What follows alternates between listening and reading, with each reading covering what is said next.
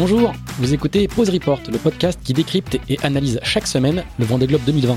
Pause Report est produit par Tip Shaft, le média des professionnels et des passionnés de voile de compétition.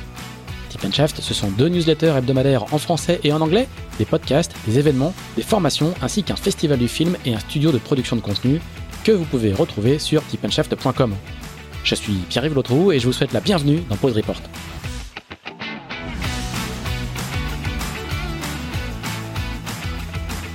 Bonjour à tous et bienvenue dans ce, dans ce premier épisode de Pause Report, le podcast hebdomadaire de Tip Shaft qui pendant toute la durée du Vendée Globe va expliquer, décortiquer, décrypter, analyser la course sous euh, toutes ses coutures en compagnie des meilleurs experts de la voile de compétition.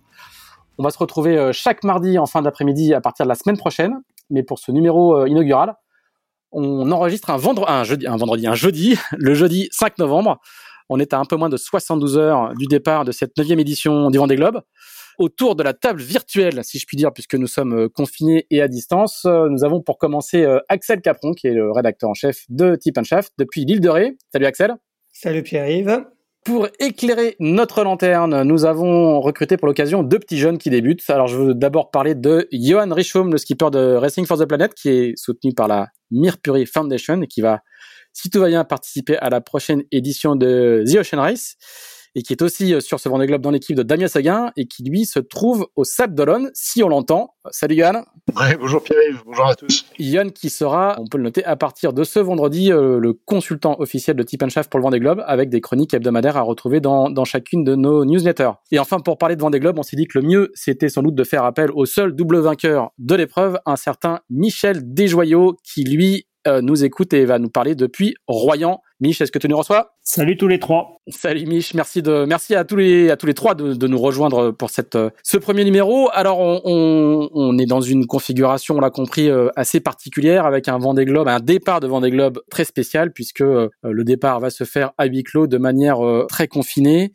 La préfecture des Sables d'Olonne a annoncé même un couvre-feu tôt le matin euh, pour, euh, pour, pour empêcher les gens d'assister au départ le long, de, le long du, du, chenal. Axel, est-ce que tu peux nous faire peut-être un, un, petit topo de justement de la situation et de, et de, la, la manière dont ce Vendée Globe euh, très particulier va, partir euh, dimanche prochain? Oui, bien, évidemment, ça sera effectivement un, départ à, huis clos. Hein, C'est une grande première sur le Vendée Globe et sur, sur une course de voile en général. les, les seuls vénards qui auront peut-être la chance de voir les bateaux sortir du, du port de Port-Olona et aller euh, sur la, sur la ligne de départ seront euh, ceux qui habitent dans les immeubles de la Chaume, là, qui pourront euh, voir les, bateaux sortir du chenal. On va avoir un protocole qui est, très strict, hein, qui a été défini par l'organisation de course, avec, avec peu, peu de monde sur le ponton, les skippers vont arriver à partir de, de 7 heures du matin sur le ponton. Ils ont le droit d'arriver avec ce qu'on appelle le groupe skipper, ça veut dire euh, eux et cinq personnes. Ils vont arriver sur le ponton euh, en passant d'abord par une zone mixte, hein, un peu comme on fait sur euh, sur des matchs de foot ou des matchs de rugby, c'est-à-dire que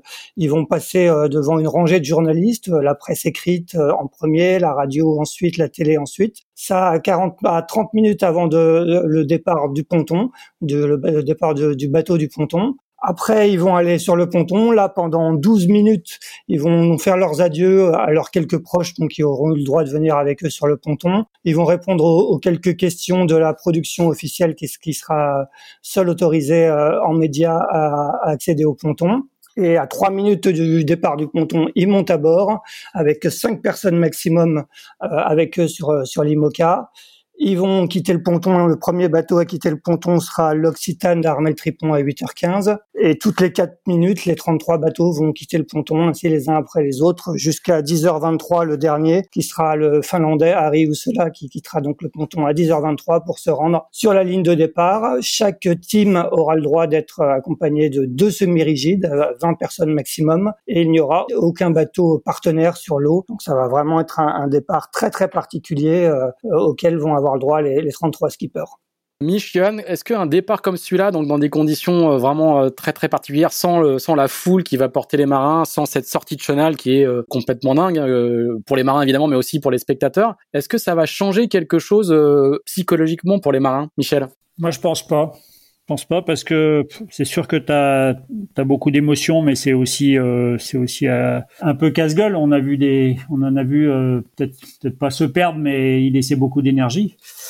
je crois qu'on a plus, bah pour les compétiteurs en tout cas, c'est plus, c'est plus un départ, je dirais presque normal, avec peu de monde et pouvoir se mettre tout de suite dans la course. à la limite, avec le confinement dans lequel ils sont déjà depuis quelques jours, c'est encore, c'est encore plus fort.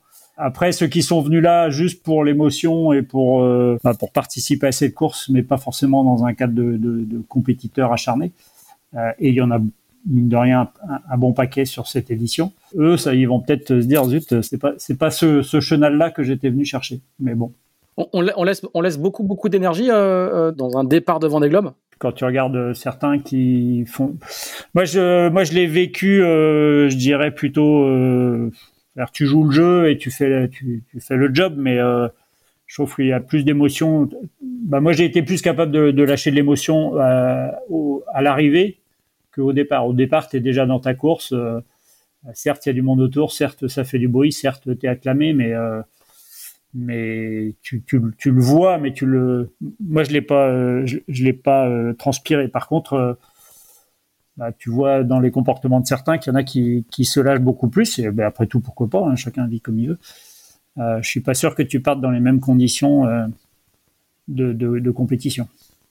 Ryan, toi qui es, toi qui es proche de, je ne parle pas d'expérience Vendée Globe, mais rien qu'à une route du Rhum ou même sur des solitaires du Figaro, euh, c'est très facile de se laisser euh, un peu emporter par l'émotion. Euh, moi, elle m'a souvent submergé. J'ai réussi à, on va dire, à contrôler les choses comme on peut, mais mm, je, je moi, j'ose pas imaginer comment je serais sur un départ de Vendée Globe. Hein. C'est, vraiment hyper chargé, c'est hyper dur de dire au revoir à tout le monde. C'est vrai que je pense que tout le monde a chacun notre façon de, de, le vivre, de le gérer, euh, mais, euh, mais je pense que là, pour euh, les gens euh, sujets à l'émotion, ça va être un avantage, hein, c'est sûr. On vient au Vendée Globe aussi pour vivre euh, quelque chose d'extraordinaire et, un, départ dans le chenal assez émouvant, mais là, ça va être, être plus facile à vivre. Et puis en plus, comme disait Mich, ils sont confinés. Donc là, en ce moment, et moi je le vois bien avec ce dont je m'occupe, ça à faire. Ils sont en train de gambader d'une interview à l'autre, d'une présentation à l'autre pour les sponsors. Souvent, les départs de course, ils sont hyper intenses et en finale, on peut avec euh, un niveau d'énergie assez faible parce qu'on a passé euh, une semaine ou 15 jours à, remplir nos obligations et du coup, là, je pense qu'ils partent les batteries rechargées, euh, concentrés euh, sur leur météo, leur course et puis avec un émotionnel un peu plus faible, je pense, par rapport à d'habitude. Ouais, c'est presque ça, serait presque un, presque un avantage du point de vue du, sport et de la compète pour ceux qui partent, comme tu disais, Michel, pour la, pour la course, quoi. Ce serait presque un, un avantage et un, et un, départ un peu plus confortable, quoi. Bah là, pour moi, ils sont un peu comme des chevaux dans un box euh, avant qu'ils ouvrent la grille et que, que, tout le monde puisse partir. Ouais. C'est sûr que le, le je sais pas si on peut s'en rendre compte de, de la, faut pas le prendre dans le mauvais sens du terme, mais de la pollution que ça fait pour la concentration. Le, il y a le chenal, effectivement, on en a parlé, mais euh, Johan, je suis d'accord aussi. Tout, tout, ce qui est, euh, tout ce qui s'est passé, tout ce qui ne s'est pas passé là depuis euh, dix jours. D'ailleurs, c'est assez marrant, à partir du moment où le confinement a été imposé aux skippers, euh, bah, la communication, par exemple sur, Twitter, bah, tu, tu voyais plus de skippers, tu voyais plus que des trucs un peu préfabriqués qui ont été euh, qui ont été diffusés. Bah, forcément, ça va aussi dans le sens de de l'économie des skippers par rapport à cette sollicitation et ces sollicitations qui sont souvent euh, très fortes et très, je sais pas comment on dit, pas chronophages, mais très tu vois, euh, consommatrices d'énergie. Ouais, et de temps, de temps et d'énergie. Ouais. De temps, de temps, mais aussi d'énergie. C'est-à-dire que t'es pas, t'es pas avec ton équipe, t'es pas avec ta famille parce que tu as toujours le téléphone qui sonne, tu as toujours un proche qui qui s'invente, euh, un, un, un, faux proche qui s'invente proche. Euh, et c'est super, c'est super bouffant. Quoi. Donc si si t'es pas un peu costaud sur tes appuis et que tu sais pas trop bien pourquoi t'es arrivé là, euh, bah t'as vite fait de te faire bouffer, je crois. Axel? Ouais, on peut quand même imaginer quand même la, très très grande frustration bah, des, des, des, débutants, hein, ceux, qui se sont battus pour pour être au départ de Vendée Globe et qui jusqu'au bout euh, ont, eu un parcours semé d'embûches. Hein. On peut penser à, un Clément Giraud, un Benjamin Dutreux, Alexia Barrier qui, ont bouclé leur budget un peu à l'arrache et qui devaient quand même se faire une fête de, de descendre ce fameux chenal. Euh, J'imagine que pour eux, euh, faire ça en catimini euh, euh, sans public autour, ça va quand même être, ça doit être quand même très très frustrant, euh, même si euh, bon, ça sera vite oublié une fois qu'ils seront en mer 24 euh, heures après le départ. Quoi. Eh ben, on va espérer qu'on ait un super chenal à l'arrivée pour tout le monde. Ouais, voilà, moi c'est quelque chose, une réflexion que je me suis fait souvent fait ces, ces, ces temps-ci. C'est euh, à la limite, on peut comprendre qu'un départ confiné se fasse euh, euh, discrètement, de manière un peu solennelle aussi, puisqu'il va y avoir beaucoup moins de beaucoup moins de bruit et, et, moins de moins de klaxons, moins d'encouragement, donc il y aura une, forme de solennité. Mais il faut surtout leur souhaiter, par contre, que le retour se fasse pas dans ces conditions-là, parce que se se cogner l'énergie de construire un projet Vendée Globe, arriver à prendre le départ, faire le tour, finir, et dans un chenal vide avec avec les deux fumigènes et personne au bord. Ça, ça, ça, ouais, ça, Là, j'aurais les boules. si c'est ça, je fais une moitié Hein. Je pars, je pars en Polynésie tout de suite. Faire deuxième tour pour être sûr de quand tu reviens que ça soit fini, que le vaccin soit passé, qu'on soit plus confiné. Ouais, tu rigoles, mais euh, en, je vais faire mon vieux con, mais en 86, quand on revenait de la Whitbread, dernière étape, c'était Tchernobyl. Ah oui. Et on se rapprochait de l'Angleterre et on s'est demandé si on allait jusqu'à la Terre. Hein. Ah oui. Si, ouais, si on restait pas au loin. Ouais. ouais. Ah, par peur d'être contaminé par le par le, le, le, par nuage, qui s'est arrêté à la, à la frontière, euh, je sais plus où là. Euh, Alsacienne. Non, non, mais on, on, va souhaiter, on va souhaiter que que, que le, le, citoyen français travaille bien et que qu'il y ait un super une super arrivée pour tout le monde et Bon, il y en a peut-être quelques-uns qui rechoperont un virus, mais c'est pas, c'est plus très grave. De toute façon, quand tu reviens du Vendée, tu tombes malade. De toute façon, tu as le système immunitaire qui aura des, qui aura des pâquerettes, donc de toute façon, ils tomberont malades. Ouais, c'est sympa. De toute façon, ceux qui rentrent, ils choperont le Covid, quoi. Ouais, le Covid ou autre chose, mais ils choperont quelque chose, c'est sûr. Ou autre chose. Ou la grippe en plus. Yann, toi, tu es, euh, toi, euh, dans une équipe en ce moment, donc tu es, confiné. Il y a des règles, il y a des règles particulières. Et moi, j'ai lu aussi dans le, dans le protocole de départ et le protocole de retour qu'il y avait des règles assez spéciales, notamment pour les marins qui devraient rentrer au port parce qu'ils ont une avarie, euh, qui viennent réparer avant de repartir. Il y a à nouveau des règles précises de reconfinement ou de. Est-ce que tu as, regardé un petit peu ça pour le, pour le retour? Oui, oui, effectivement, il y a, il y a une mise euh, en quarantaine encore des, des skippers. Euh, à leur retour, donc euh, l'équipe doit, doit, doit aussi se protéger après le départ. C'est-à-dire qu'après le départ, en quelque sorte, on se reconfine directement au cas où ils rentrent pour pouvoir revenir sur le bateau et, pas contaminer et le skipper et le bateau et tout ça. C'est compliqué. Je me souviens plus exactement des, règles parce qu'en en fait, euh, il y en a eu tellement euh, que c'est un, un casse-tête euh, sans nom. Hein. D'ailleurs, c'est bon, c'est pas facile à vivre pour tout le monde ici parce que tout, ce village est un peu glauque tester tous les 3-4 jours et, et au final, euh, c'est compliqué, mais bon, c'est le seul moyen de les envoyer en, en on va dire en sécurité euh, sur, euh, en course. Donc voilà, pour nous, le confinement, il va pas se terminer le jour du départ. On va devoir attendre un petit peu de voir si les bateaux reviennent ou pas. D'accord. Axel, tu voulais dire quelque chose? Non, non, oui, c'est ce que je disais. Euh, les, les, protocoles sont vraiment très stricts. Hein. Euh, là, en ce moment, ils sont confinés euh, euh tous les skippers depuis samedi dernier. Euh, certains avaient même anticipé ce confinement en étant confinés une semaine de plus, donc depuis deux semaines. Ils se font tester test PCR pour eux demain, vendredi. Ça sera le dernier test. Il y a un, autre équipage qu'on appelle un autre groupe qu'on appelle le groupe équipage qui se fait aussi tester et qui qui doit se confiner à partir de demain pendant 48 heures. Donc euh, pour euh, pour tous les marins, pour toutes les équipes, je crois que c'est quand même très très lourd à vivre, même si euh, ils savent qu'il faut en passer par là pour prendre le, départ de la course. Mais c'est quand même un contexte très très particulier pour eux tous. Et puis il y a, quand même aussi une petite épée de Damoclès, c'est-à-dire que si malgré toutes les précautions, malheureusement un skipper est testé positif ce vendredi, il ne part pas ou ce samedi, je ne sais plus, je, je, moi-même je me perds dans le dans le protocole, mais il y a une euh, le dernier test qu'ils feront. Euh, alors euh, c'est le matin. C'est demain matin qu'on est testé, euh, Pierre-Yves. Le, le, dimanche matin, c'est ça? Non, demain matin. Vendredi matin, matin. c'est notre dernier test et on est en on est confiné à nouveau euh, juste derrière et, et effectivement, si, si un skipper, euh, alors si un équipier ou un skipper est positif, il ne participe pas au départ. Donc après, forcément, ça a des conséquences différentes, mais mais euh, l'équipier ne peut pas rejoindre l'équipe, monter à bord, bien sûr, mais le skipper, le, là, il ne pourrait pas partir. Donc il devrait ouais, donc il y a quand même cette épée de Damoclès. Euh, ouais. Il y, a, il y, a, quand même cette épée de Damoclès euh, jusqu'au bout sur euh, sur et les équipes et les skippers. Alors du coup, je crois qu'il part pas, il prend pas le départ, il est retesté après, il peut repartir dans les cinq jours. Enfin, il y a toute une procédure très spécifique et, et assez complexe. Bon, après que, que, tout le monde accepte, parce qu'au final, le Vendée Globe va partir dans des conditions euh, assez particulières. Il y a un autre truc qui est assez frappant aussi, de, je, je trouve, moi, de, de, de l'extérieur, c'est le, le, le, ponton qui est totalement sanctuarisé. C'est-à-dire qu'il n'y a aucun sponsor, il n'y a aucun, euh, aucun officiel. les sponsors sont aussi en sont réduits aussi à, à, dire au revoir à leur à leur skipper sur le terre-plein dans des petits dans des petits box qui sont aménagés avant le départ. là aussi, hein, vous avez beau avoir investi plusieurs millions d'euros par an pendant plusieurs années pour un skipper, vous ne, pourrez pas lui faire vos adieux sur le, sur le ponton. Bah non, mais comment tu veux faire autrement T'as pas trop le choix. Si tu veux, si tu veux qu'il qu soit sûr de partir dans, dans de bonnes conditions, tu es obligé d'aller jusqu'au bout de la démarche. En fait, c'est ça qui est, c'est super dur, mais je vois pas comment tu peux faire autrement. On est obligé de respecter, puis on est obligé de mettre en place quelque chose qui aussi va, hélas peut-être durer. C'est-à-dire que si on, si jamais un événement donne le mauvais exemple, euh, ça veut dire que ça va être dur d'organiser des événements l'année prochaine et l'année suivante. Enfin, bon, après, je souhaite qu'on sorte de cette situation le plus vite possible. Mais là, ils ont, ils ont pas le droit à l'erreur.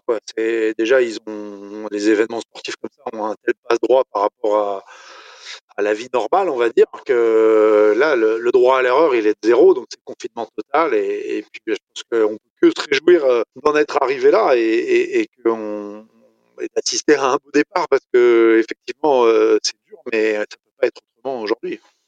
Ouais, il y a un petit côté effectivement examen, examen, euh, examen final et général pour le pour l'ensemble du secteur, plus que juste pour le Vendée Globe, quoi. Mais moi, je suis pas, je suis pas du tout surpris et c'est déjà. Alors, forcément, on n'allait pas aussi loin dans les dans le protocole et dans le dans le parce que les autres maladies, on va dire euh, habituelles, sont moins graves. Mais c'est déjà des choses auxquelles on faisait gaffe, de pas trop aller vers les gens, de pas trop serrer des mains, euh, machin. Euh. on le faisait beaucoup moins que là, forcément, mais on le faisait déjà. Hein. On faisait déjà gaffe. Hein. Ouais. Après, il y en a qui le jouent plus ou moins bien et qui arrivent à le, masquer, mais. Moi, j'ai le souvenir de, d'Alvard Mabir et Miranda Meron quand ils couraient en double en classe 40. 48 euh, heures avant le départ, on n'avait pas le droit de monter à bord du bateau, qui avait été entièrement désinfecté. Miranda ne serrait plus les mains, ne faisait plus la bise euh, sur les, sur les Jacques Vabre. Hein. J'ai, des, souvenirs de ça. Hein. Bah, tu vois. Ouais, bah ouais, on a tous, euh, on a tous commencé à faire ça. Hein. De toute façon, moi personnellement, j'ai souvent été malade dans la semaine avant le départ. Ça, D'ailleurs, ça fait peur à chaque fois parce que tu te demandes dans quel état tu vas partir. Mais au euh, plus le temps passe et plus, plus je fais gaffe. Pareil, pas de d'accolade, pas de serrage de main. Et, voilà, hein, mais bon, c'est comme ça. Hein. Bon, l'essentiel, je crois que tout le monde est d'accord pour dire que l'essentiel est que la course parte. Et c'était, euh, si on avait euh, pensé à un scénario comme celui-là, lorsque le Vendée Globe a annoncé qu'il partirait quand même le 8 novembre au milieu du premier confinement. Je pense que je pense qu'il serait jamais parti si on avait si on avait su que ça interviendrait dans dans ces conditions-là. Donc euh, ils se sont quand même euh, pas trop mal débrouillés et il y, a un boulot fourni euh, qui, est, assez impressionnant en termes justement d'organisation et de rigueur de, procédure. Je voudrais qu'on parle un petit peu du, plateau quand même, puisque euh, maintenant qu'on a parlé de, des conditions particulières, on va quand même avoir, on a un plateau exceptionnel en, nombre de, concurrents au départ, puisqu'on bat, on bat le record avec 33 concurrents au départ, avec euh, 6 femmes aussi, là aussi c'est un record. Axel, tu nous ferais une, petite présentation de, de, de, la course quand on a préparé ce, cet épisode. Tu me disais qu'il y avait quand même, c'était une course à trois divisions. Est-ce que tu peux nous faire un petit, euh, un petit topo sur le sur, sur l'état du plateau et puis après on, on, passera ça un petit peu en revue. Ouais, ouais bien sûr. Euh, effectivement, si on veut schématiser, on, on peut on peut distinguer trois divisions. Hein. J'ai fait le calcul. Finalement, ils sont juste 11 par division, donc c'est vraiment des divisions euh, équitables en nombre. Euh, dans la première, bah, c'est les prétendants à la victoire, au podium, euh, en tout cas au top 5. On, on, place forcément les, les quatre marins qui sont qui sont considérés comme les favorites de ce Vendée Globe. je pense à Jérémy Bayou, à Thomas Ruyant, à Charlie Dalin, Alex Thompson. On peut aussi mettre dans ce groupe euh, les trois nouveaux bateaux euh, qui ont peu navigué, mais qui ont quand même des, machines performantes. Euh, donc l'Occitane d'Armel Tripon, Nicolas Troussel sur Corum l'Épargne et Seb Simon sur Arkea Paprec. Et dans ce groupe, je mettrais bien aussi euh, les, les, ce qu'on appellerait les outsiders éclairés, euh, avec euh, Kevin Escoffier euh, sur PRB, qui, qui est un marin très expérimenté, même s'il a fait peu de solitaire. Boris Herman, qui a un très bon bateau, qui a, favorablement impressionné la flotte. Sam Davis, qui, qui ne lâche rien, qui a aussi un bateau très fiabilisé et qui, qui sera là en cas de défaillance des, des grands favoris. Et voir Isabelle Josque, qui a aussi montré de belles choses cette année sur la, sur la Vendée Arctique. Euh, donc ça, ça serait la première division. Après, dans la deuxième division, bah, c'est des bateaux un peu plus anciens, hein, qui, qui, a priori ne sont pas là pour jouer dans le top 5, mais qui, euh, sait-on jamais s'il y a beaucoup de casse à, l'avant ou beaucoup de défaillances, peuvent tirer leur épingle du jeu. dans, en tête de cette de cette deuxième division, je, passerai Yannick Bestaven, hein, qui a un bateau de génération 2016, donc qui n'a pas été transformé, mais qui est très très fiabilisé. Il a beaucoup navigué dessus, il le connaît très bien, Maître Coq. dans cette division, on peut citer les Fabrice Amedeo, Giancarlo Pedote, Clarisse Kremer, aussi tous les bateaux à dérive, les bons bateaux à dérive, donc Clarisse Kremer, le bateau de Jean Lecam, euh, Stéphane Le Diraison, Alain Roura, Damien Séguin, euh, peut-être Kojiro Shireishi qui peut peut-être euh, quand même, même avec un bateau neuf, jouer dans cette division. Maxime Sorel et Louis, et Louis Burton, bien évidemment, qui a le bateau d'Armel Lecléache tenant du titre. Et enfin, on va à la troisième division où ils sont également 11. C'est un peu la, les, les, aventuriers, entre guillemets, en tout cas ceux qui n'ont pas vraiment d'objectifs sportifs, à part peut-être en, termes de temps. On appelle les couvertinistes chez nous. Voilà, exactement, euh, qui, qui, vont peut-être viser. Les couvertinistes, disait Michel. Donc qui vont peut-être viser un temps euh, sous les 100 jours, ou en tout cas dont l'objectif euh, principal est, de terminer euh, du mieux possible en racontant de belles histoires et en faisant partager leur, leur Vendée Globe. Michel, on a, on a le, alors je sais pas si tu es d'accord ou pas avec, avec cette, cette, cette présentation en trois, bah, je pensais, Je pensais qu'il allait nous faire une, une division avec les bateaux sans foil qui aurait fait quasiment. Ah, c'est plus subtil que ça, du coup. Il Mais ouais, ouais, sinon c'est ça, ouais, c'est assez juste. Hein. Il n'y a, pas de. Et c'est pas mal d'ailleurs qu'il y ait qu'il y ait trois fois qu'il y ait trois groupes de, de, de volume égal. C'est plutôt c'est plutôt cool pour eux aussi. Oui, ils vont pouvoir, ils vont pouvoir se tirer la, la bourre chacun dans leur, euh, chacun dans leur catégorie. Euh, moi, il y a, y, a, y a, un truc qui me, qui, qui me frappe pas mal euh, dans, dans aujourd'hui, dans le, dans, pour aller un peu plus loin que la division justement foil non foil ou bateau neuf pas bateau neuf ou euh, favori pas favori discuté avec les gens de, chez VPLP euh, l'autre jour et, Vincent Loriot-Prévost, qui est, qui est l'architecte de, Charal et de Hugo Boss et de DMG Mori. Et Vincent disait que paradoxalement, malgré la sophistication croissante des bateaux et les performances incroyables que, qu'ils affichent aujourd'hui, ce qui va compter encore plus qu'avant sans doute, c'est la capacité du marin à faire aller vite le bateau et avoir beaucoup navigué avec parce que les bateaux sont plus, sont plus performants, mais ils sont aussi euh, plus subtils à faire marcher à fond. Et donc, c'est les milles et les heures passées en mer qui vont, qui vont compter. T'es d'accord avec cette, euh, cette, cette grille de lecture? Bah, ouais, ouais, euh, ça se rapproche beaucoup plus d'un comportement de multi, où en solitaire, tu peux pas tirer la totalité parce que t'es pas tout le temps dessus. La différence avec un multi, c'est qu'un multi en tout cas jusqu'à il n'y a pas très longtemps, parce que maintenant les ultimes c'est différent, mais euh, les pilotes n'étaient pas capables de barrer aussi bien qu'un humain, donc tu savais pas mettre le bateau sur un flotteur, donc tu pouvais pas aller très très vite sous pilote. Euh, N'empêche que oui, les bateaux sont pointus, ils sont plus ils sont plus engageants aussi, euh, et puis bah, tu as un petit facteur de, risque, notamment euh, par rapport à la solidité du mât, qui est un petit peu sous-échantillonné pour certaines configurations de voile quand tu es sur les foils, euh, où tu es obligé d'être, euh, d'avoir une alarme qui va te dire, bah non, euh, là, faut que tu réduises. Et, ça tolère moins les, ça tolère moins les erreurs aussi de, liées à des surventes euh, quand tu es en train de roupiller, par exemple. Donc, il y a quand même des, trucs qui sont un peu qui sont plus compliqués à gérer. Tu as beaucoup plus d'électronique, tu as beaucoup plus de capteurs. maintenant, l'électronique a aussi beaucoup, l'interface homme-machine a aussi vachement progressé. Il y a des trucs plus, conviviaux pour être capable de te mettre des alarmes, de te mettre des, des, alertes et tout ça. Mais euh, ouais, c'est comme le. Bah, de toute façon, ça reste quand même le marin qui fait la différence, je pense. Même si c'est sûr que tu peux pas euh, t'en sortir avec un, avec un cheval de trait, mais euh, t'as beau avoir un avion de chasse, si tu sais pas t'en servir, tu n'y arriveras pas. Quoi. Ouais, mais le, à tel point que il y a un papier du Monde là qui était qui est assez intéressant de Jean-Louis Letouzet qui a été fait euh, ce matin, je crois, hein, où du coup il, a, il, décompte le nombre le nombre de milliers de milles qui ont été faits par chacun des marins avec les bateaux neufs et que ça va vraiment être un facteur euh, un facteur discriminant et les projets euh, il suffit pas d'avoir un projet bien financé avec un beau bateau et un bon marin, il faut qu'en plus tous ces, ces, trois facteurs aient passé beaucoup de temps ensemble quoi. C'était c'était ça a l'air d'être un critère vraiment. Bah, on l'avait vu avec l'avance qu'avait Jérémy Bayou après un an de navigation quand les autres sont arrivés avec leur bateau neuf. Euh, et puis bah, cette avance-là, pour ceux qui ont pu naviguer, elle, s'est gommée. Et on va voir comment euh, ceux qui ont peu navigué euh, vont réussir à tirer leur épingle du jeu. Des, bah, les deux Couillum Jean, par exemple, qui sont peut-être des bateaux rapides, mais qui ont, qui ont très peu navigué par rapport aux autres. Qui ont passé de mille, oui. comment tu vois justement cette... Ouais, pardon.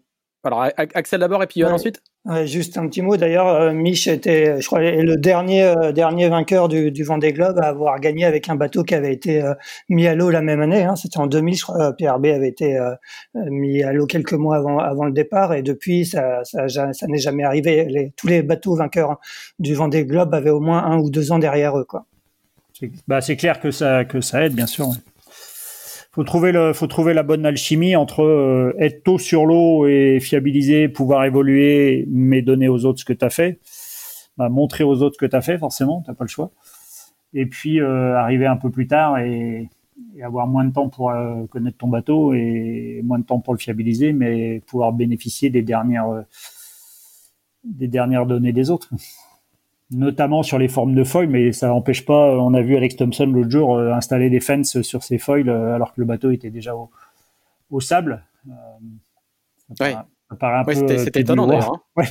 Tu dis, bah, il se réveille que maintenant, mais mine de rien, bah, voilà, ça, ça...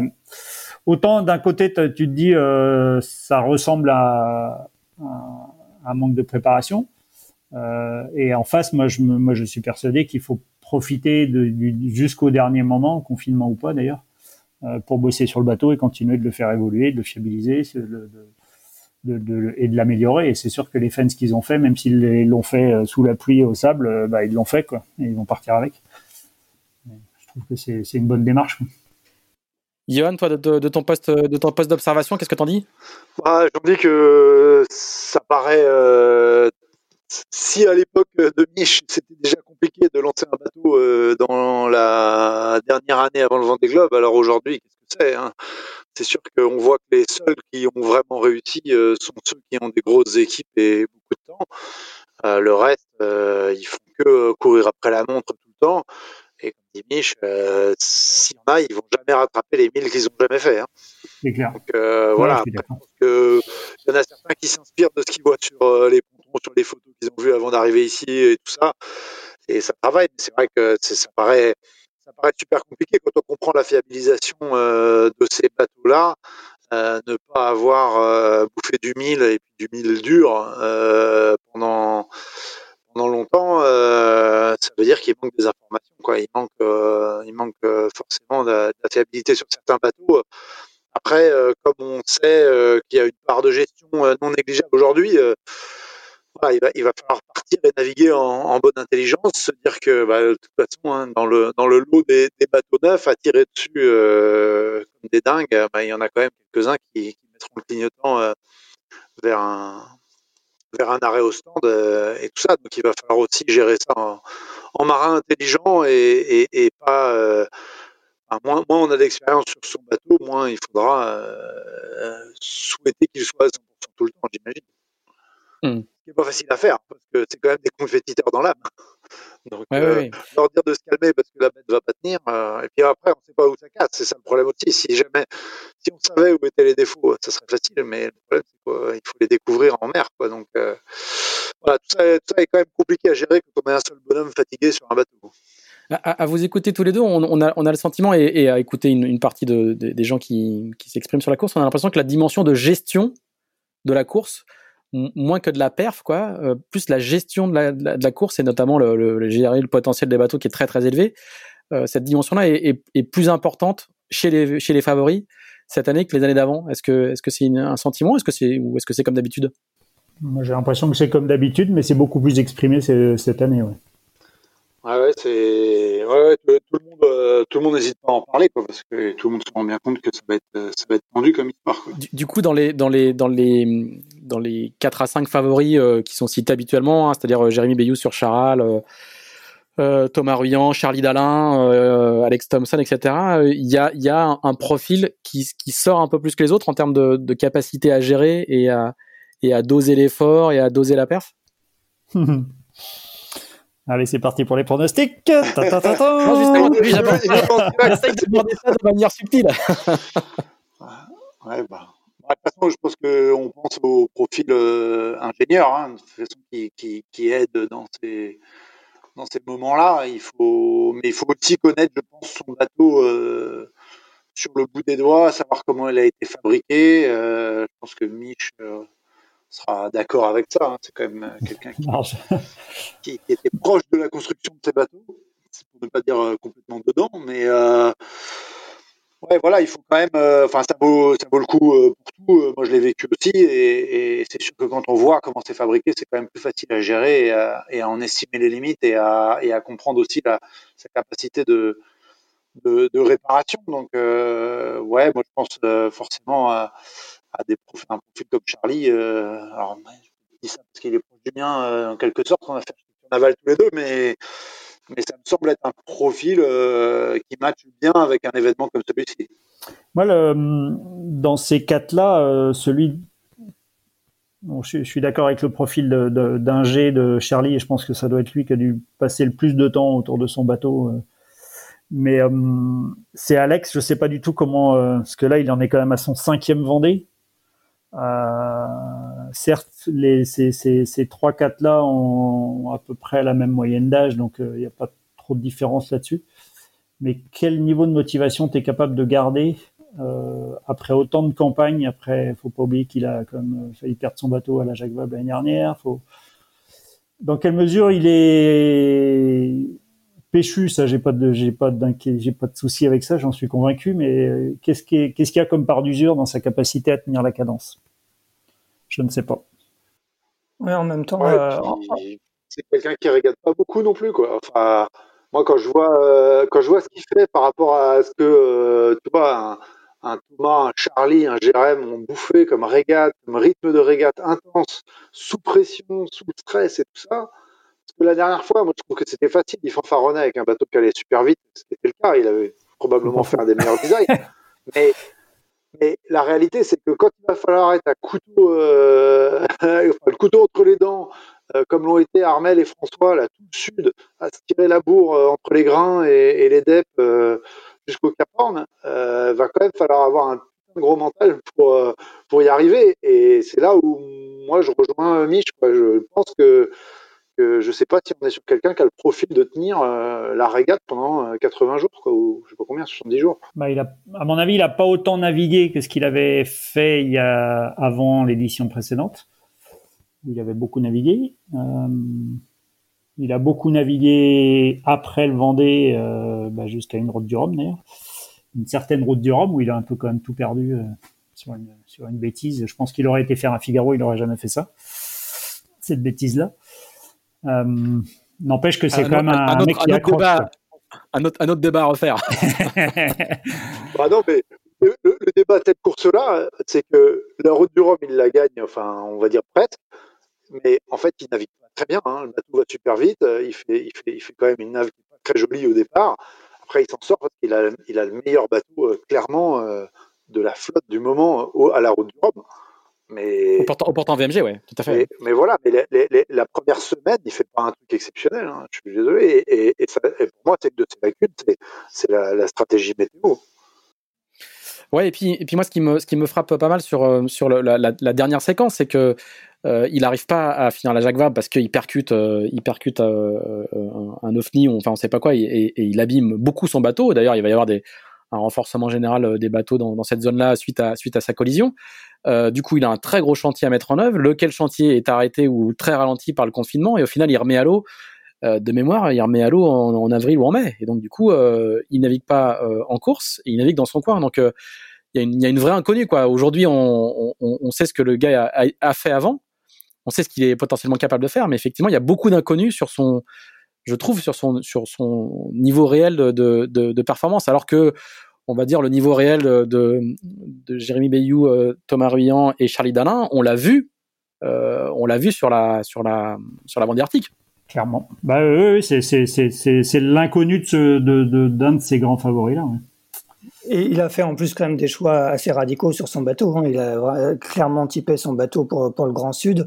Euh, est-ce que, est-ce que en fonction des, des conditions, euh, notamment de la descente de l'Atlantique, euh, euh ça, ça, va, ça, va matcher avec ça? C'est, c'est, c'est une question qu'on peut aussi se poser. Quoi.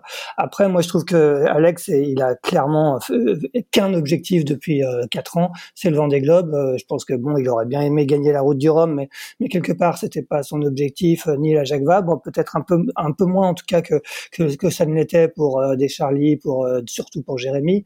et il a quand même l'habitude de d'y aller à fond. Il a quand même montré il y a quatre ans qu'il était capable de tenir le rythme sur à l'échelle d'un tour du monde. Donc moi je pense qu'il faut pas non plus l'enterrer quand même et que qui sera là et qui, sera sans doute là après avec la grande inconnue liée à la, fiabilité aussi de son bateau qui est aussi euh, très très technologique un peu comme euh, comme Charles quoi.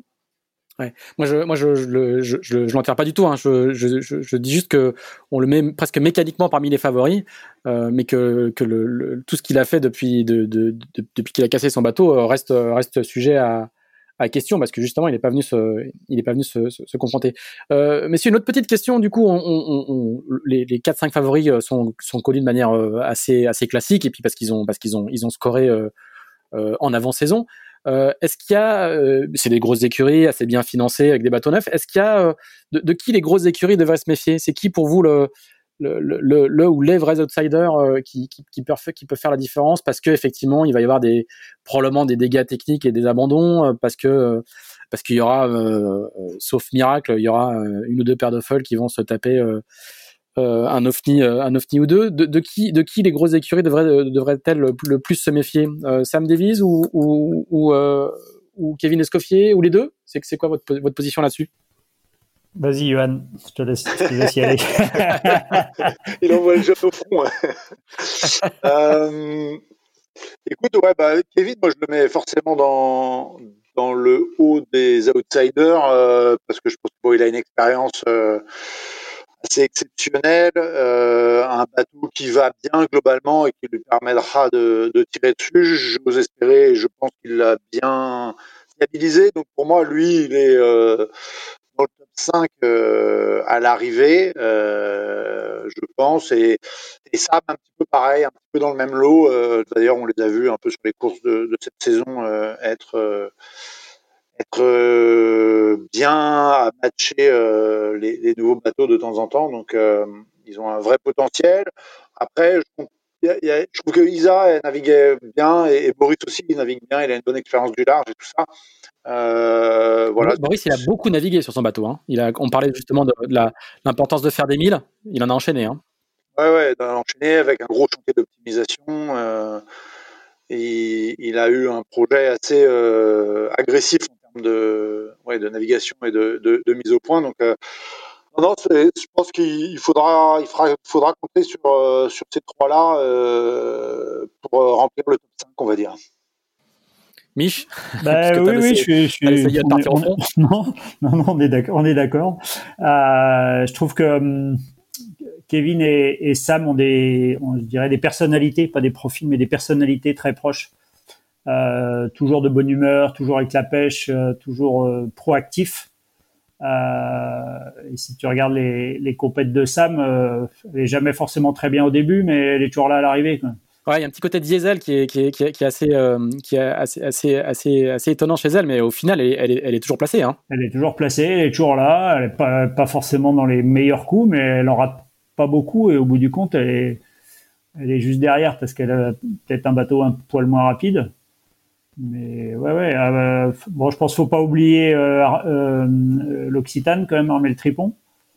Euh, moi, il y a, une inconnue, je sais pas ce qu'on pense Johan, mais il y a une inconnue, c'est le comportement, parce que à part les deux bateaux à foil circulaire et Armel Tribon, les autres, quand quand ils naviguent, ils sont obligés d'avoir leur foil dans l'eau, quoi. Leur foil, au moins leur foil sous le vent dans l'eau ou à ras de l'eau, ce qui veut dire qu'ils n'ont pas beaucoup de solutions de de ne pas tartiner dans le sud. Et on se souvient de, on se souvient par exemple. Ça va. Pardon? Mets le sujet sur la table, ça va. Ouais, bah oui, oui, oui, oui, parce que. Ça va faire mal. Ah oui, oui, j'ai un avis très tranché sur la question aussi, hein, donc je te laisse. Moi, j'avais suggéré, j'avais suggéré à, à Juan de mettre des foils circulaires et euh, il m'a dit non, non, c'est pas ça qu'il faut faire. Et trois jours après, on voit les photos du Gobos sortir, on s'est dit ouais, c'est bon. Et, euh, donc aujourd'hui, là, juste pour, pour faire le point, euh, les, les, bateaux à foils circulaires, c'est euh, Hugo Boss, euh, alors l'Occitane, c'est qui sont circulaires, mais en plus ils rentrent un, Hugo Boss circulaire et l'Occitane, le, le, les foils rentrent intégralement. Hein, juste pour repréciser aux, aux gens qui nous écoutent et qui n'ont pas forcément en... L'Occitane, il se lève un peu et, et ils sont pas très très haut au-dessus de l'eau. L'Occitane, il rentre pas complètement. Le fait, là où ils sont intégrés... Non, pardon, ils sont plus hauts, ils sont plus hauts, oui, pardon. Ils sont, ils sont, hors de l'eau, mais ils rentrent pas complètement. Euh, alors les autres, ils rentrent pas complètement non plus, notamment euh, Alex, maintenant qu'il a mis les fences, forcément, à quoi que peut-être qu'il passe dans le profil euh, global. Euh, peut-être qu'ils s'inscrivent dans, le profil général, c'est possible. Mais avec ce, cette disposition-là, tu as la capacité de les, de les sortir euh, et de te retrouver avec presque avec un bout de feuille, mais qui en tout cas te, te, te fait pas voler quoi qu'il arrive. Ce qu'on a pu comprendre de ce qui s'est passé il y a quatre ans dans la bagarre entre Armel et, Alex, c'est que certes Alex n'avait plus de foil euh, et tartinait, euh, je pense, à 100% du potentiel du bateau ou proche. Euh, et Armel, lui, euh, dès que ça chauffait un peu, euh, il redescendait un peu de foil et puis dès que ça, il y avait un peu de marge, il rentrait un peu de foil. Et j'ai pas l'impression qu'avec la géométrie qu'ils ont maintenant, ils puissent faire des choses comme ça. Et il faut se souvenir aussi de, et nous on en a tenu compte dans la conception des, systèmes aussi, il faut se souvenir aussi du problème qu'a eu Seb Joss, et c'est le foil au vent qui s'est arraché du bateau, c'est pas le foil sous le vent qui, poussait trop fort. Euh, et c'est des, cas de figure qui doivent être appréhendés, mais cela, euh, à part aller vraiment naviguer dans de la mer, euh, tu, tu pas des c'est pas des situations que tu vois tous les quatre matins, même au large de au large des, côtes atlantiques, euh, des, côtes européennes. Donc euh, il y a toute cette partie euh, pas, pas c'est pas que de la fiabilité, c'est aussi du comportement du bateau et comment tu lèves le pied quand tu veux, si tu peux, si tu peux pas lever le pied, parce que de toute façon, le machin te fait voler quoi qu'il arrive. Je pense qu'il faut qu'on l'explique euh, un peu pour ceux qui nous écoutent, mais en gros, ce dont on parle, c'est que quand le bateau est dans une tempête, avec la moindre gîte, parce que c'est difficile de garder un bateau à plat dans la tempête, avec 10, 15, 20 degrés de gîte, la plupart des foils, même remontées, touchent l'eau. Et du coup, pense que la crainte que Mich a et que moi j'ai, et, je sais que j'avais ça dans un cahier des charges que j'avais fait, c'était de pouvoir rétracter totalement les foils quand ça bombarde. Il faut savoir que sur un foiler, ça bombarde très vite. On parle de 35, 40. Après, ça peut dépendre de l'état de la mer, mais comme on sait que sur le vent des globes, ils sont capables d'avoir des vents à 50, 60 nœuds. En gros, on sait que dans ces configurations-là, ils se retrouvent quasiment à sec de toile et que la mature ou le bout de grand voile qu'ils ont suffit à les propulser déjà très vite. Et si on rajoute un bateau, descend une vague sur un foil incliné à 20 degrés, en fait, le bateau, il bombarde et il s'élance probablement au-delà de 20 nœuds, 25 nœuds, voire 30 nœuds dans la vague suivante.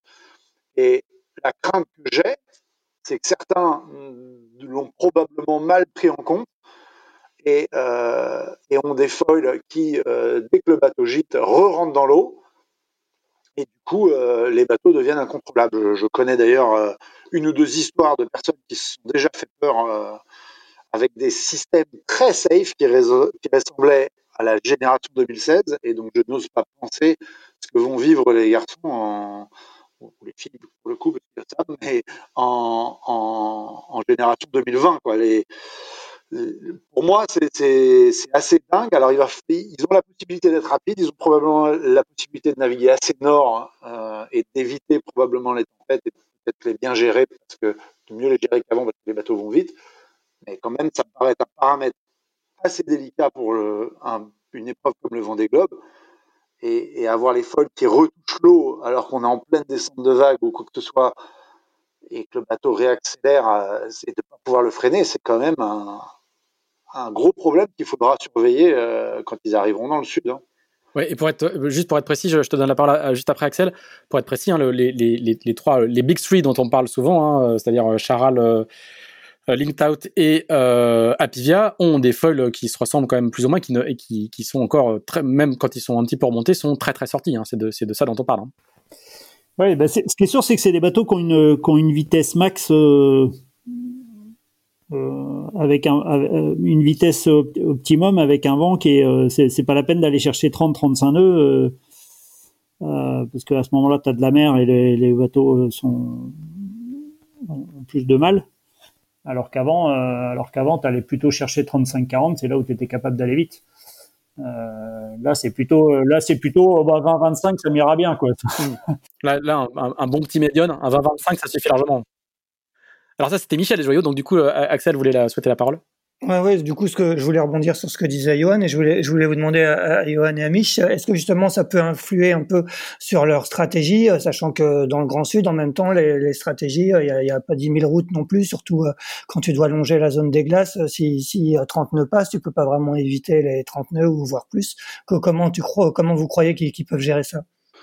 Pense qu'ils ont l'avantage d'être très rapides. Et en fait, si, j'ose imaginer quand même que la question s'est posée dans le design de leur bateau, mais en fait, le fait de pouvoir faire un design qui va très très vite euh, leur permet aussi de beaucoup mieux gérer leur trajectoire par rapport aux, événements forts. Alors après, je dis ça, moi, j'ai jamais fait le Vendée Globe, euh, donc je laisserai euh, sûrement euh, Mich conclure là-dessus, mais bon, on, sait qu'ils sont capables de, une grosse partie de la course se joue dans le, passage devant le premier front, devant la première dépression euh, dans l'Atlantique Sud, qui, euh, donne un, coup de turbo euh, généralement au premier et qui crée un écart qui est difficile à, combler ensuite. Donc si on voit la course dans cette perspective-là, ils ont sûrement fait des bateaux qui vont le plus vite possible pour atteindre cette zone-là et ensuite ils gèrent comme ils peuvent, on va dire. Ouais, je pense qu'on en saura beaucoup plus euh, au Cap Lewin, où il y aura eu un écrémage, euh, un écrémage de l'océan Indien euh, par rapport à ces problématiques. Ouais, on fera les comptes là-bas, c'est sûr. Alors du coup, on va, on va, avant, de, avant de, de, repartir dans le Grand Sud un peu plus tard dans, le, dans le courant du mois de, du mois de novembre, on, va, on va parler de, du départ et, de, et, de la, et des conditions météo du départ. Euh, puisque la situation est en train de se, décanter quand même, grosso modo. Ils vont avoir euh, un petit front à passer la première nuit, sans doute un second front euh, quelques heures plus tard. Johan, t'es censé nous rendre ton papier prochainement, sans dévoiler tout ce que tu vas mettre dedans pour le, numéro Tip and demain. Est-ce que tu peux nous faire un petit, un petit brief météo sur, sur le, scénario qui, qui, se dégage pour le, la météo du départ et des jours qui suivent? Oui, effectivement, on peut faire une petite euh, première analyse. En fait, il y a une dépression dans l'Atlantique euh, qui est assez basse, dans, l'ouest de la France. Et du coup, en fait, on a un vent de sud pour le départ qui est plutôt euh, sage, on va dire, entre 15 et 20 nœuds. ça va se préciser dans les, jours qui viennent. Et donc, il y a cette dépression à, gérer, à aller chercher. voilà, il y a, effectivement un front à passer euh, en fin de première nuit. Enfin bon, il y en a plusieurs qui vont s'enchaîner. C'est d'ailleurs plutôt un schéma compliqué en météo, qui veut dire que là, les gens qui comprennent bien la météo euh, et qu'on en bouffé pendant des années euh, vont être avantagés parce qu'il y a une vraie compréhension, une vraie gestion de la météo à faire sur cette descente de l'Atlantique qui s'annonce quand même assez compliqué, assez tordu, on va dire, euh, avec un, potentiellement quand même un avantage aux foilers qui vont pouvoir aller chercher dans l'ouest euh, des conditions un peu plus favorables pour descendre, euh, alors que peut-être qu'on verra les bateaux à dérive euh, rester plus proches du, Portugal. c'est pour l'instant l'analyse que j'en fais, mais ouais, ça va être ça va être intense, hein, je pense comme départ, mais surtout il y aura beaucoup de stratégie. Ça va, ça va aller vite, non? Il y a 15-20 nœuds de sud-sud-est au, au, reaching euh, au, travers, là, ça va, ça va tartiner pour les foilers. Ouais, ouais, carrément. Bah, c'est sûr que bah, on les a vus, par exemple, euh, au run euh, de l'Azimut en septembre, il y avait 15 nœuds de vent et les vitesses de pointe étaient au-delà de 25 nœuds déjà. Donc, bien sûr, en vitesse moyenne, ils seront sûrement pas là, mais, mais oui, oui, ça va partir très très vite, plein gadin vers l'ouest. Ça risque de nous donner un très joli départ. Est-ce qu'il va se passer des choses d'entrée? Est-ce qu'il y, est-ce y, aura des, des coups à jouer, comme selon l'expression consacrée dans, dans, le monde de la voile de compétition? Est-ce qu'il y a des coups à jouer? Est-ce qu'il y aura, des d'entrée de jeu il va, il, va, il, va, il va se passer des choses? Ouais, parce que sur les, les deux trois premiers jours, euh, il y aura euh, effectivement euh, directement d'entrée des, des choix de trajectoire qui pourront être assez différents. Il y a une zone très compliquée à gérer avant d'arriver aux Canaries, on va dire à peu près euh, entre, Gibraltar et les Canaries, avec une, une zone de molle. En fait, comme on a des, dépressions très fortes et des fronts très forts euh, dans l'Atlantique Nord, elles ont tendance à casser euh, l'anticyclone qui est en dessous et tout ça. Donc, ça sera une météo assez perturbée pour descendre. Euh, c'est pas, euh, un, scénario simple, mais je pense que c'est un vrai scénario de, régatier et, ça va être intéressant. Mich, tu regardes ça, euh, tu regardes ça attentivement aussi? Ah bah t'inquiète, je sais déjà à quelle heure il passe au à l'équateur. Euh, ouais, ouais c'est sûr que là, le, les... j'ai l'impression qu'il y a. Alors à quelle heure À quelle heure? Dis-nous, dis-nous à quelle heure? Bah, Moi j'ai le 19 à 1h du matin. Le 19 à 1h du matin. Allez, on note. 19 novembre à 1h du matin, c'est la, la, tête de flotte qui passe l'équateur. C'est loin du record, euh, qui a 9 jours, qui a 9, ça ferait 10 jours et demi, qui a, qui a une journée du, du record. Ça ressemble pas à un temps de record. Hein. Oui, oui, bah c'est sûr que quand tu vois le tour qu'ils font, ils vont quasiment aux Açores pour descendre, euh, avec des avec des gros trous d'air euh, sur la route. Il y a, j'ai pas le sentiment que ce soit. Euh, je pense qu'il y a moyen de faire des grosses bêtises. Euh, et il va peut-être falloir être un peu conservateur et, rester au milieu du paquet plutôt que d'aller euh, jouer les les bords de les bords de situation à chaque fois. Je partage ton avis. Je pense qu'il y a moyen de, bien se ramasser. Et, le plus dur, ça va être de, rester frais, euh, pour avoir un œil sur la météo quand on sait comment c'est la vie à bord des, foilers et tout ça. Je pense que on peut vite euh, rater euh, des enchaînements euh, météo et, moi je m'attends en regardant ça comme ça à ce qu'il y ait déjà de l'écart en passant l'équateur. Je suis d'accord. Bon, hormis, hormis, euh, hormis un poteau noir qui peut mettre le bazar, on, l'a vu à la Jacques Vabre, mais, mais, en tout cas à l'approche du poteau noir, il y aura déjà des. Je serais pas surpris qu'il y ait ouais, déjà ouais. des gros. Disons au Cap Vert, je pense qu'on peut, on peut avoir des surprises et, et, des gens déjà très déçus, quoi. Ok, donc on va, te, on va te plonger dedans euh, très très vite. Euh, Mich, toi qui as déjà fait deux Vendée Globe, c'est, c'est comment ça se passe à bord d'un bateau sur les, les, les, les, premiers jours de la course? Combien de temps on met à, à, à rentrer dans le match, à, à quitter ses habits de terrien et à, devenir un, futur Vendée Globiste c'est, c'est, c'est, Comment elle cette phase-là de, des, premiers jours de la course? Ben, Je pense que ça dépend vachement dans quelle, quelle catégorie tu, es. Euh, mais je pense que la première catégorie, euh, ils vont être euh, à 100% tout de suite et, pour les 4-5 premiers jours, ils commenceront à lâcher un peu du lest après. Mais euh, ça va pour moi, ça ressemble à du Figaro sur les 3-4 premiers jours, clairement. Ah, sans aucun doute, ouais. En, en, général ou en particulier sur cette Il n'y aura pas le choix, c'est à, à, à, à, ce, tarif-là que, que, qui se sortiront du bazar. D'accord, il faut partir à fond tout de suite, quoi. Bah, c'est une compétition, non? Ça commence au moment du départ, hein, Pierre-Yves. Hein je sais pas, on n'a pas, on a pas arrêté de parler de gestion. Donc là, il n'y a plus de gestion. Quoi. Là, c'est euh, Ouais, faut regarder un peu euh, s'il y a des conditions casse-bateau. Euh, on va dire que c'est un peu euh, rapide pour le dire, mais disons que le début n'est pas un bord plein gadin, même si au moment départ, du départ, ça sera peut-être joli, mais globalement, c'est pas mal de près pour se sortir de, des dépressions jusqu'au jusqu'aux Açores. Donc là, normalement, il n'y a pas de danger pour les bateaux. Et, mais, ça va être intense. Il faudra être dessus. Il y aura, il y a, au moins euh, trois ou quatre virements de bord à faire facilement.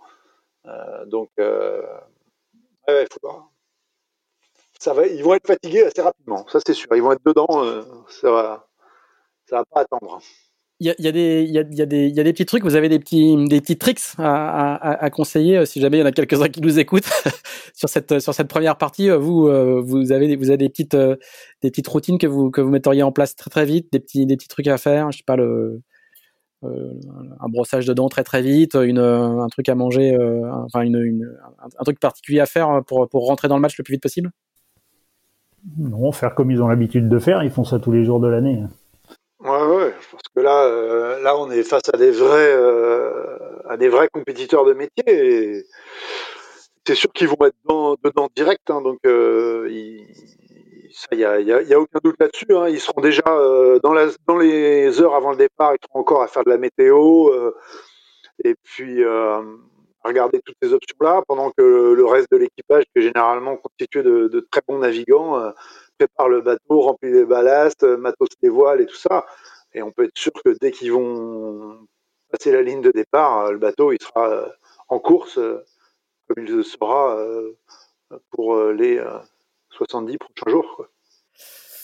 Ok, euh, vous avez, euh, Johan, euh, est-ce que tu regardes ça avec euh, Johan et Michel? Est-ce que vous regardez ça, Michel, est-ce que tu regardes ça encore avec envie? Et Johan, est-ce que tu regardes ça avec beaucoup d'envie? Euh, ouais, moi c'est un mélange d'envie et de jalousie, quoi, parce que forcément, euh, j'aurais. J'aurais utilisé ce mot-là directement pour toi, Johan. Ouais, c'est dur. Je veux dire que je me suis tellement battu pour y être que ça me fait quand même un peu bizarre en ce moment. Euh, voilà, écoute, euh, je pense que mon heure viendra. Euh, J'y travaille encore activement, mais non, mais par contre avec un, un intérêt énorme parce que je trouve que ça va être passionnant. on a de, de, meilleurs outils aujourd'hui pour faire suivre cette course et expliquer les stratégies, etc. J'espère que ce qu'on ce qu'on fera au travers de, de Tip cas. Et, euh, et ouais, ouais, ça va être, ça va être passionnant comme course et, et, et comme en plus on va être enfermé chez nous pendant je sais pas combien de temps, euh, ça nous sortira des, des, séries Netflix et ça sera top. C'est clair, heureusement qu'on a ça cet hiver, sinon ça, ça va être long le euh, confinement. Là, là ça déjà c'est glauque. Ça va être la meilleure, ça va être la meilleure série Netflix de, de l'hiver. Ah bah ça va être passionnant, hein, ça va être euh, J'espère qu'on aura une belle bagarre aux avant-postes euh, avec plusieurs bateaux et, et voilà, c'est c'est génial d'avoir une course aussi belle qui se prépare. Et toi, Mich, tu regardes ça encore avec en, encore un petit peu d'envie ou tu es, bien content de, de, de, suivre ça à terre? Bah écoute, j'ai réussi. Euh, non, envie pas du tout. Euh, si, envie de suivre, oui, bien sûr. Euh, envie pas du tout parce que j'ai passé l'âge euh, et j'ai toujours dit que j'y allais pour me faire plaisir et que le jour où j'aurais plus envie, euh, bah, de toute façon, faut pas y aller quand t'as pas envie, surtout un truc comme ça. Euh, mais tu vois, j'ai récupéré une spoiler de foiler euh, qui doit pas être trop mal. Et puis j'ai déjà regardé les routages depuis quelques, depuis deux jours, pour être honnête. Et, je vais continuer de suivre, euh, récupérer les post reports et tout le bazar. Tu vois, je vais être dessus. Et, ouais, ouais, par par bah, par curiosité. Et ce que je trouve aussi pas mal, c'est que il y aura pas que la tête de course à suivre. Il y aura aussi, bah, par exemple, le premier bateau à dérive. Hein. Il y a une, il y a un débat sur est-ce qu'il faut un classement dans le classement. Moi, je suis persuadé que non, mais parce que ça n'intéressera que les que les spécialistes et les spécialistes ils n'ont pas besoin d'un classement de plus. Ils regarderont les ils regarderont et puis ils feront leur marché là-dedans. Euh, et moi je ferai partie mmh. de cela. Ce qui est clair c'est que les, les, les, coureurs des bateaux à dérive eux se feront ce, se feront ce classement là bien sûr mais c'est logique c'est logique. Mais le grand public il s'en fout complètement. Il, il voit, oui tout à fait. Très bien, messieurs, merci bien. Axel, tu veux, tu veux rajouter un, un dernier petit mot? Tu vas, tu, vas, euh, tu, tu, vas écrire beaucoup de papier encore pour les, les, 60, les 70 jours à venir.